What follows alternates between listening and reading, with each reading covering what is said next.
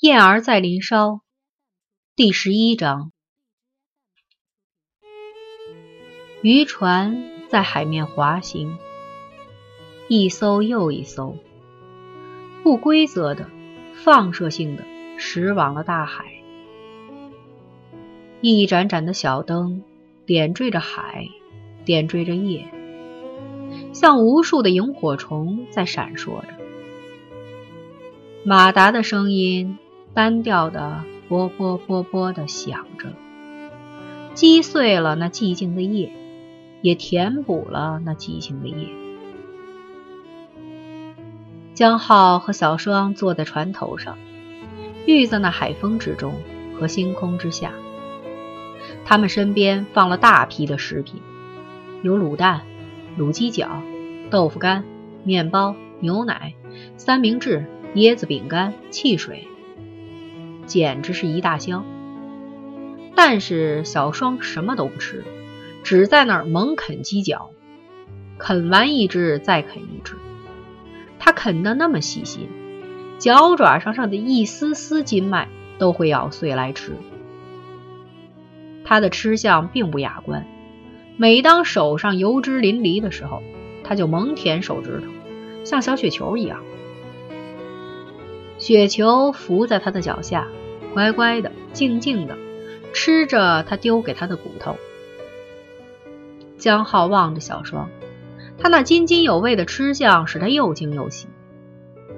他总在一种崭新的喜悦里去发现他更多的东西，例如他能接洽到这条船，那老渔夫几乎是毫不犹豫就接受了他们。他想，那渔夫是很熟悉小双的。他也想，小双绝不是第一次随渔船出海。那么，以前伴着他出海的那些男孩子是谁？这想法刺痛他，而在这隐隐的刺痛里，他晚上说的那些荒唐的言语就在他脑中回响。有个男孩为他自杀了，他和两个人在床上，他吃迷幻药，他被三个学校开除。他住了两年感化院。他凝视他，他那白皙的小脸儿在月光下显得又单纯又洁净，又明朗又稚气。他那闪烁着的眼睛，像苍穹里的两颗寒星，明亮、深远而皎洁。不，他所说的一切，百分之九十九点九在撒谎。为什么？他在试探他，还是要吓走他？他怕爱情，他在逃避爱情。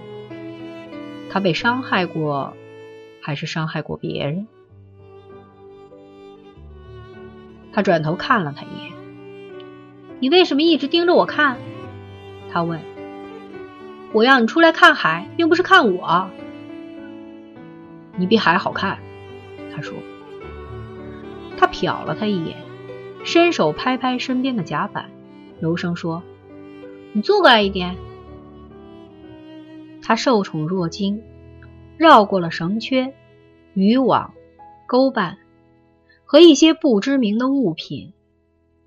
他坐到他身边去，那块位置很小，他和他挤得紧紧的。他嗅得到他的发香和他身体上、衣服上所蒸发出的一种属于女性的。甜甜的、清清的、如蜜如糖的香味儿，这香味儿把船上的鱼腥味儿和汽油味儿全压下去了。他竟心猿意马、神思恍惚起来。看那天空，看那海洋，他说，他的声音里忽然充满了某种庄严、某种热情。他的脸发光，眼睛清亮。像个宗教狂面对他所崇拜的神奇。你看到那天空了吗？它黑的那样透彻，黑的看不见底，黑的像块大大的黑色天幕。可是星星把它穿了孔，那些星星它们闪呀闪的，似乎会说话，似乎在打着灯号，似乎要在这黑暗的神秘里去找寻一些东西。我常常坐在这儿。面对这些星星，只是问：“你们在找寻什么？你们在找寻什么？”就像我常问自己：小双，你在找寻什么？他的语气，他的神情，使他惊奇而感动。他伸出手去，不自禁地握住了他的手腕。他那细小的胳膊是瘦瘦的、软软的、凉凉的。他脱下自己的外衣，披在他的肩上。他不动，他的眼光像着魔似的看着那海水。他的短发在海风中飞舞，漂浮在额前和面颊上。他顺着他的眼光往海面望去，海水辽阔而无边，几乎是静止的。在这样的暗夜里，你看不出浪潮，也看不出波动。月光均匀地洒在海面上，反映出无数像十字形的光纹。那海竟像一大片磨亮了的金属品，光滑细致。但是哪有如此柔软的金属品？它柔软的像丝绒，在海风中细细柔柔的，难以觉察的起着皱纹。他回头看他。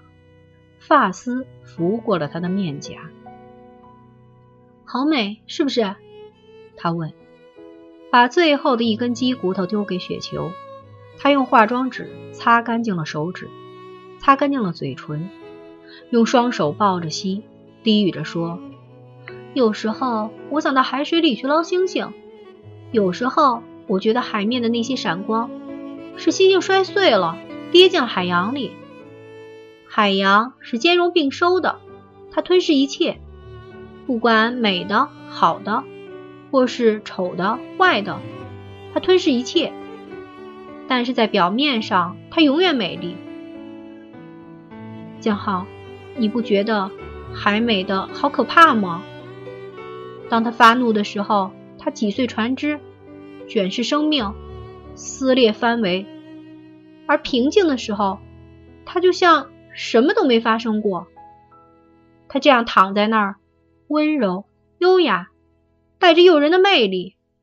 哦，他是千变万化的，他是神秘的，他是令人着迷的。江浩，他把下巴搁在膝头上，一瞬也不瞬的看着海洋。我崇拜他，我崇拜海洋，崇拜它的美，也崇拜它的残酷。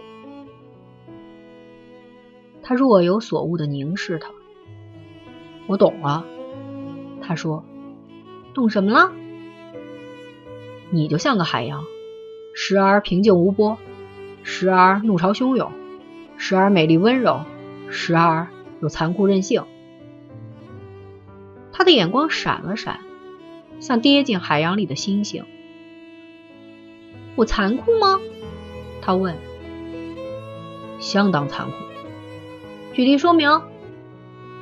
今晚你说了许多许多事，你自己相信那些事儿吗？他紧盯着他，那是真的。你不肯面对真实，是我不肯面对真实，还是你不肯面对真实？我的世界里没有真实，他悲哀地说。我活在一个虚伪的世界里。哈，瞧。他胜利地说：“你一直在自我矛盾，你一直在逃避什么？你忽悲忽喜，你变化莫测。我是个神经病。”他接口说。他伸手去抚弄他耳边的短发，用手指划过他的面颊。“你是个神经病。”他说，“一个又可爱又美丽的小神经病，一个小疯子。”小双。他深吸了一口气，冲口而出的说：“老天作证，我快为你这个小疯子而发疯了。”他迅速的转过头去望着大海，他的身子难以觉察的站立了一下，忽然他就转换了话题：“你说你要告诉我你哥哥的故事？别煞风景。”他热情的说：“我现在不想谈我哥哥。”那是个很残忍的故事。你要谈，因为我想听。我对残忍的故事最有兴趣。他垂着睫毛，望着船舷下的海水，那海水被船卷起一团白色的泡沫。他的手指碰到了一圈绳索，他把那潮湿的粗绳子拿起来卷弄着，说吧，你一定要听，并不一定。他耸耸肩，你哥哥的世界距离我很遥远，你真不想讲就不要讲，或者你还没有把这故事编完全，等你编好了再讲也一样。你以为我和你一样会捏造故事？他有些恼怒。我告诉你，我哥哥是个痴情种子，你信不信？不信。他简单的说：“世界上从没有痴情的男人。至于什么痴情种子这类的字眼，是小说里用的。真实的人生里，爱情往往是个残酷的游戏。你最起码承认爱情游戏是残酷的吧？这个我承认。”因为我正在玩这个游戏，还害死过一个男孩子。他打了个冷战。真有那个男孩子吗？他问。不说不说，他及时的喊。我要听你的故事，并不想说我的故事。他握紧他的手。等我说完这故事，你肯不肯认真的、真实的把你的故事说给我听？他迟疑了一会儿。好。他干脆的说：“不撒谎，不撒谎。”他的允诺使他的心怦然一跳，使他振奋，也使他欢愉了。因为这简单的“不撒谎”三个字里，最起码已经承认了一件事，那就是他的故事是撒谎的。他显然没有发现自己泄露了的秘密。他正沉浸在他那份强烈的好奇里，看到江浩面有喜色，他惊奇地问：“你那个残酷的故事很有趣吗？”“不不。”他慌忙收拾起自己的得瑟，整理着自己的思想。真要去叙述江淮的故事，却使他悲哀了。他的脸色沉重，眼光黯淡。那是个很悲惨的故事。哦，他坐正了身子，双手抱着膝，严肃地看着他，一脸的正经和关怀。说吧，我不知道该从何说起。他坐到他对面去，靠在救生圈上，船身在起伏波动。他忽然觉得头有些晕，而喉中干燥。开了一瓶可乐，他一面喝着，一面抬头看了看遥远的海面，在那黝黑而广阔的海面上，疏疏落落的散着别的渔船，渔火把海洋点缀的像个幻境。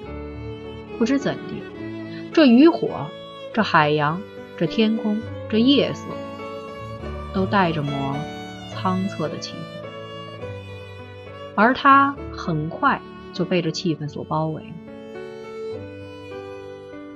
我和我大哥相差了十岁，他开始述说。换言之，当我大哥读大学一年级的时候，我才读小学三年级。所以，有关我哥哥这个故事，我并没有亲眼目睹，更没有参与。我所知道的，都是我两个姐姐和我父母们谈起的时候，我听到的一些零碎的资料。尽管零碎。也可以让你知道，世界上有怎样无情的女人和怎样痴情的男人。他似乎震动了一下，用手扶了扶自己被海风吹得凌乱的头发。他低语着说：“嗯，开场白不坏，言归正传吧。”故事开始在我大哥读大学四年级的时候。那时我们全家都住在台南，只有大哥一个人在台北读大学。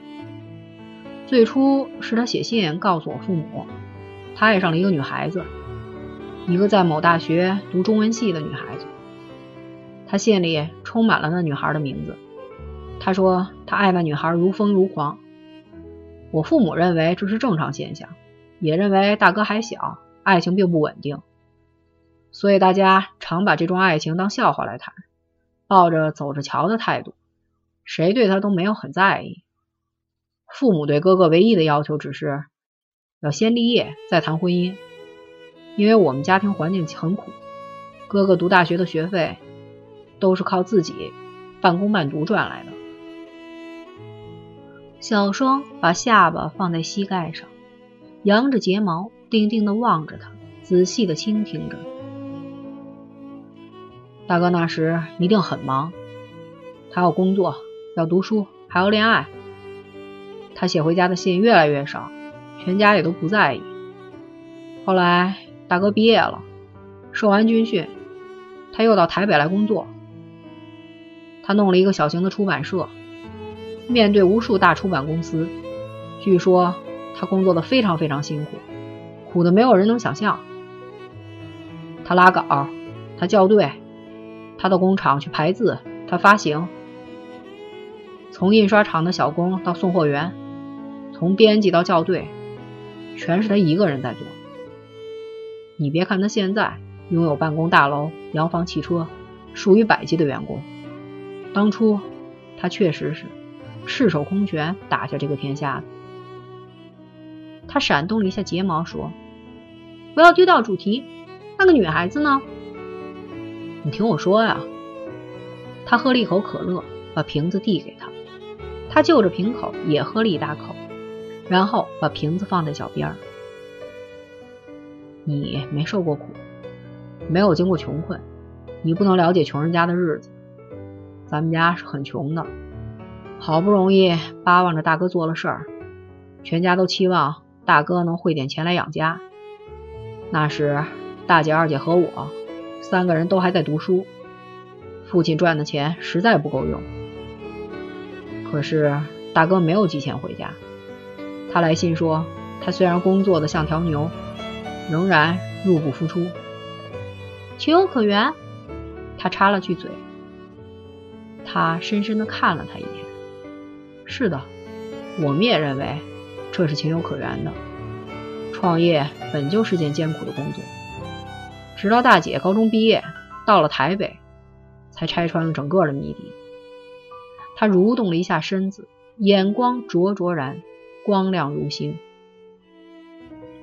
我前面说过，哥哥说他爱上了一个女孩子，大学生，中文系。是的，哥哥确实爱上了一个女孩。但是既非大学生，更去他的中文系。他爱上一个蒙大的，蒙大，他不懂得皱起眉。蒙迪卡罗大舞厅，这是术语，你不懂吗？星大就是新加坡大舞厅，国大就是国际大舞厅，黎大就是夜巴黎大舞厅。总之，哥哥是在恋爱，发疯一样的恋爱。发狂一样的恋爱，发痴一样的恋爱，对象却是个舞女。不，别说话，你以为我轻视舞女吗？我并不轻视舞女，舞女是国家允许的职业，是正常的职业，舞女洁身自爱的也大有人在。但是，听说我哥哥爱上的这个舞女，却是个人尽可夫的拜金主义者，是个不折不扣的荡妇。小双的脚动了一下，碰翻了放在甲板上的汽水瓶，咣啷一声，瓶子碎了，可乐流了一地。小雪球慌忙跳起来，莫名其妙的抖动着她被濡湿了的毛。小双俯下身子，把汽水瓶的碎片小心的拾起来，丢进大海中。江浩也弯着腰帮忙。这一场混乱打断了那个故事。好一刻，小双才坐回他的原位，抬头望着他。他的眼珠黝黑，月光下他的脸色显得有些苍白。你用“听说”两个字，他说，证明你对这故事的可靠性并不肯定。所有听说的故事都是假的，都经过了加油加酱，甚至造谣生事。我大姐不会造谣，她是个最老实的女人。何况我二姐后来也到了台北，证实了这件事儿。这在我家是个惊天动地的大事情。只有我爸最冷静，他说：“大哥总有清醒的一天，对付这种事儿，只能见怪不怪，听其自然。”好吧，小双摔了摔头，把额前的短发摔到脑后去。你继续说吧。他爱上了一个荡妇，然后呢？你看过毛姆的《人性枷锁》吗？他忽然问。我知道那个故事。同样一个故事，在我哥哥身上重演。据说我哥哥白天发狂一样的工作，工作的几乎病倒，晚上他就坐在那舞厅里，呆呆的看着那舞女转台子跳舞。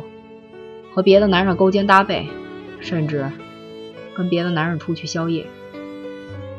我哥哥每晚每晚坐在那儿，像个傻瓜，像个疯子，像个痴人。从舞厅开门，一直坐到舞厅打烊，日复一日，月复一月，年复一年，终于赢得了火坑孝子的雅号。所有的舞女都把他当笑话看，当笑话谈，当故事讲。我不知道我哥哥到底怎么挨过那些难堪的日子，但是他忍受着，他什么都忍受着，把他辛辛苦苦赚的每一分钱孝敬给这个巫女。他深吸了口气，眼睛更深、更黑、更亮。然后呢？据说这舞女是相当漂亮的，能把男人玩弄于股掌之间的女人一定都很漂亮。大姐说，这舞女在当舞女以前，确实对大哥动过真情。以后呢，你知道，贫穷的大学生养不起奢华而虚荣的女人。那舞女进入舞厅后，就整个变了。她看不起大哥，她嘲笑他，当众侮辱他，叫他滚，说他是癞蛤蟆想吃天鹅肉。他用尽各种方法凌辱他，而我那可怜的大哥。却固执的守在舞厅的那个角落里，忍受各种折磨，忍受各种冷言冷语，忍受各种轻视，也忍受他和别的男人亲热。我曾听到我大姐痛心的告诉我母亲，说我大哥已经失魂落魄。她说什么叫失魂落魄，她到那时才能体会。他停了停，夜很静。船停了，渔夫们正忙着撒网入水。那些大网在空中形成一个优美的弧度，就悄无声息地没入海水里。远处的天边，星星仍然在璀璨着，天幕仍然黑而苍茫。其他的船只散布在海面上，点点的渔火也像点点的星光。天上有星星。海面也有星星，彼此都闪烁着，像在互相呼应，也像在互相炫耀。你的故事很难成立。终于，小双说，他的声音冷静而深邃。你哥哥为什么要爱这样一个女人？照你这种说法，这女人几乎一无可取。她是漂亮的。你哥哥并不肤浅到只喜欢漂亮女人吧？他咄咄逼人地说。再说，世界上漂亮的女人多得很，我想比这个舞女漂亮的女人一定有。你哥哥总不是色情狂，只要漂亮就喜欢。你完全错了，大哥这一生大约只爱过这一次。最近他又恋爱了。我认为这次是不完全的，只能算半次。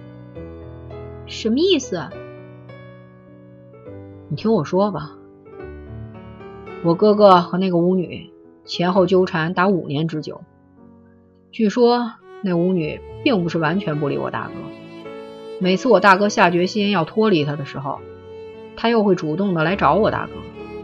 有时他会醉醺醺的对我大哥念诗念词。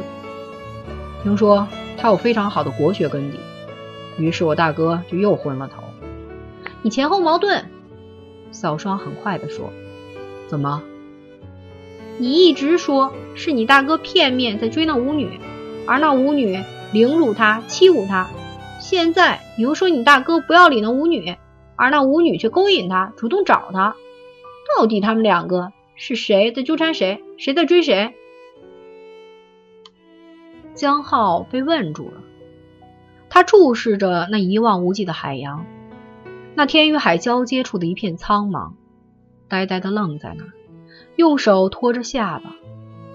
他沉思良久，然后他比较公正的、经过思想的说：“我想，他们是彼此在纠缠彼此。人生常常是这样，会把自己陷进一种欲罢不能的境况里。那女人只要不是木头，她不可能不被大哥感动。”我猜，在感情上，他可能偏向大哥；在虚荣上，他却拒绝大哥。穷小子，永远填不满一颗虚荣的心。后来呢？少双问。那舞女一定被什么大亨之类的人物金屋藏娇了？你错了，那舞女死了。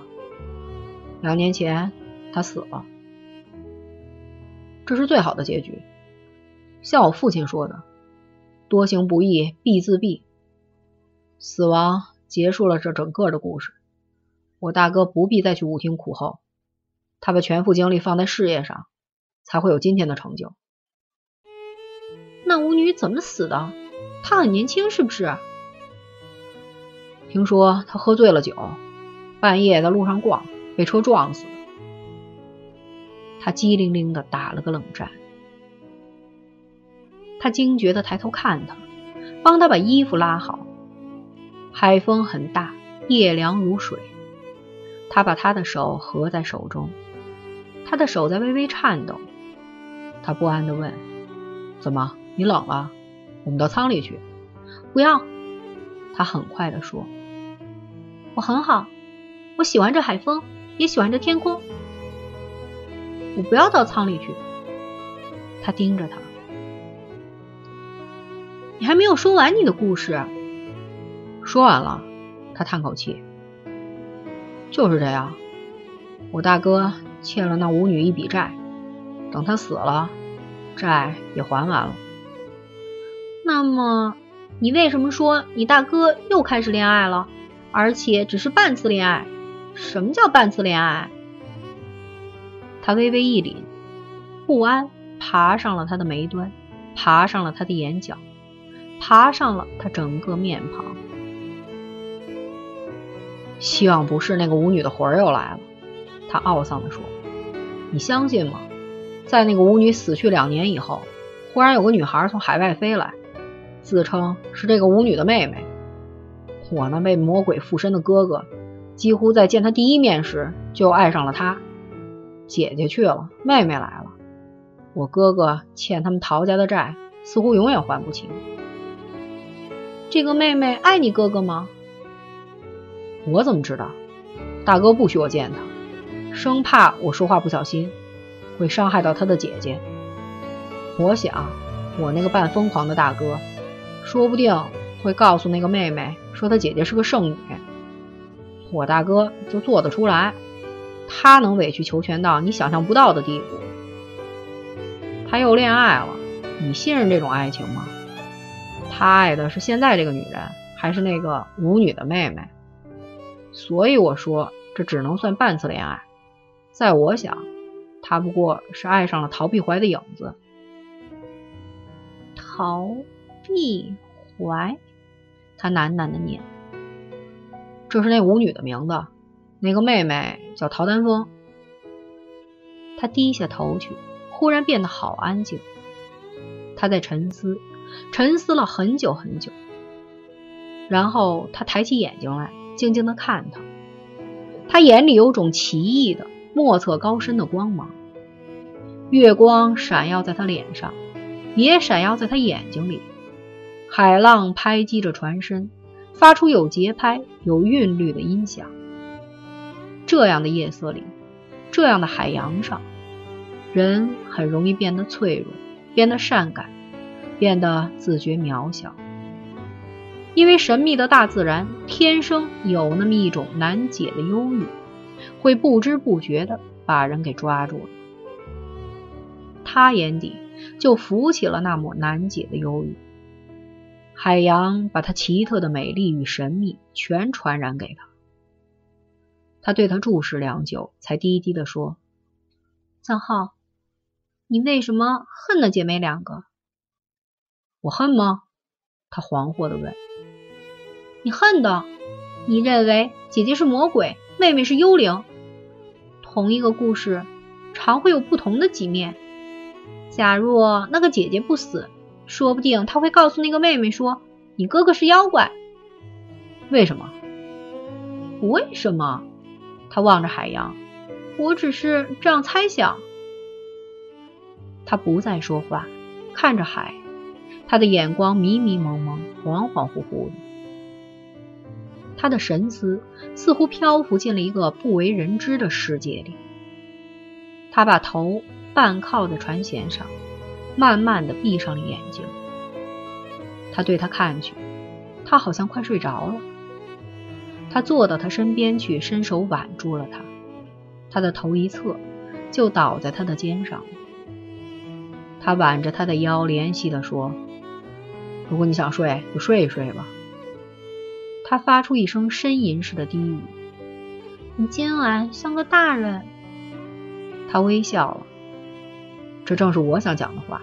你今晚才像个大人。”或者，他含糊不清的。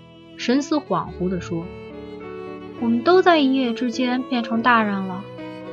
成长往往就在不知不觉中来临的，是不是？”他把头更深的倚在他肩窝里，不知所以的叹了口气。江浩，他悠悠地说：“当了大人以后，你就要拿得起放得下，经得起挫折了。”我什么时候拿不起放不下？经不起挫折过，他失笑的问。但是他没有回答。他的呼吸均匀，软软的，热热的，吹在他的颈项里。他大约睡着了。他用衣服把他盖好，把他的头挪到自己的膝上。这样一折腾，他又醒了。他轻松的睁开眼睛问：“你说什么？”他揽住他的头，心中一动，立即，他轻声的把握机会的问：“你今晚告诉我的那些话，是真的还是假的？”“什么话？”他的眼睛又闭上了。“有个男孩为你自杀了。”“当然是假的。”他夸张的打了个哈欠，仿佛睡意深重，深的无心撒谎，也无心去捏造故事了。没有人为我做那种傻事，真奇怪。吃迷幻药呢？假的。被三个学校开除？假的。和两个男孩睡觉？假的。进感化院？他笑了，用手紧紧的环住他的腰，把面颊埋在他怀中。我到感化院去干什么？我虽然很坏很坏，与感化院还是绝缘的。江浩，他拉长了声音。什么？他柔声问，心里在唱着歌。一支十万人的大合唱，唱得惊天动地，唱得他心跳气促，唱得海天变色，唱得那星星在笑，月亮在笑，海浪在笑，渔火在笑，他自己。也忍不住在笑。江浩，他呢哝的、喃喃的说：“我编那些故事给你听，为的是要吓走你。现在我改变了主意，我不要你怀疑你自己的眼光，但是请你不要恨我。恨你吗？因为你撒那些小谎吗？”他温柔而惊讶的说：“不，我不恨你。”他忽然觉得怀里湿湿的，他一惊，伸手摸他的脸，他满脸都是泪水。他吓了一跳，心中的合唱大队全吓跑了。他说：“你怎么？你哭了？为什么？我不恨你，我发誓。”他急切的喊：“真的，我发誓。”好，你发过誓了。他说，把面颊躲在他怀中，闭上了眼睛。我没哭，是露水。夜晚的海面都是露水。他的声音好柔美，好柔美。我想睡了，别吵醒我。他用外套把他裹得紧紧的，抬头望着天空的星辰和明月。他胸中。那十万人的合唱队又回来了，又开始高歌，开始奏乐了。远远的海面上，日出前的第一抹微曦，正像闪电般突然从海里冒出来，迅速的就扩散在整个天空里。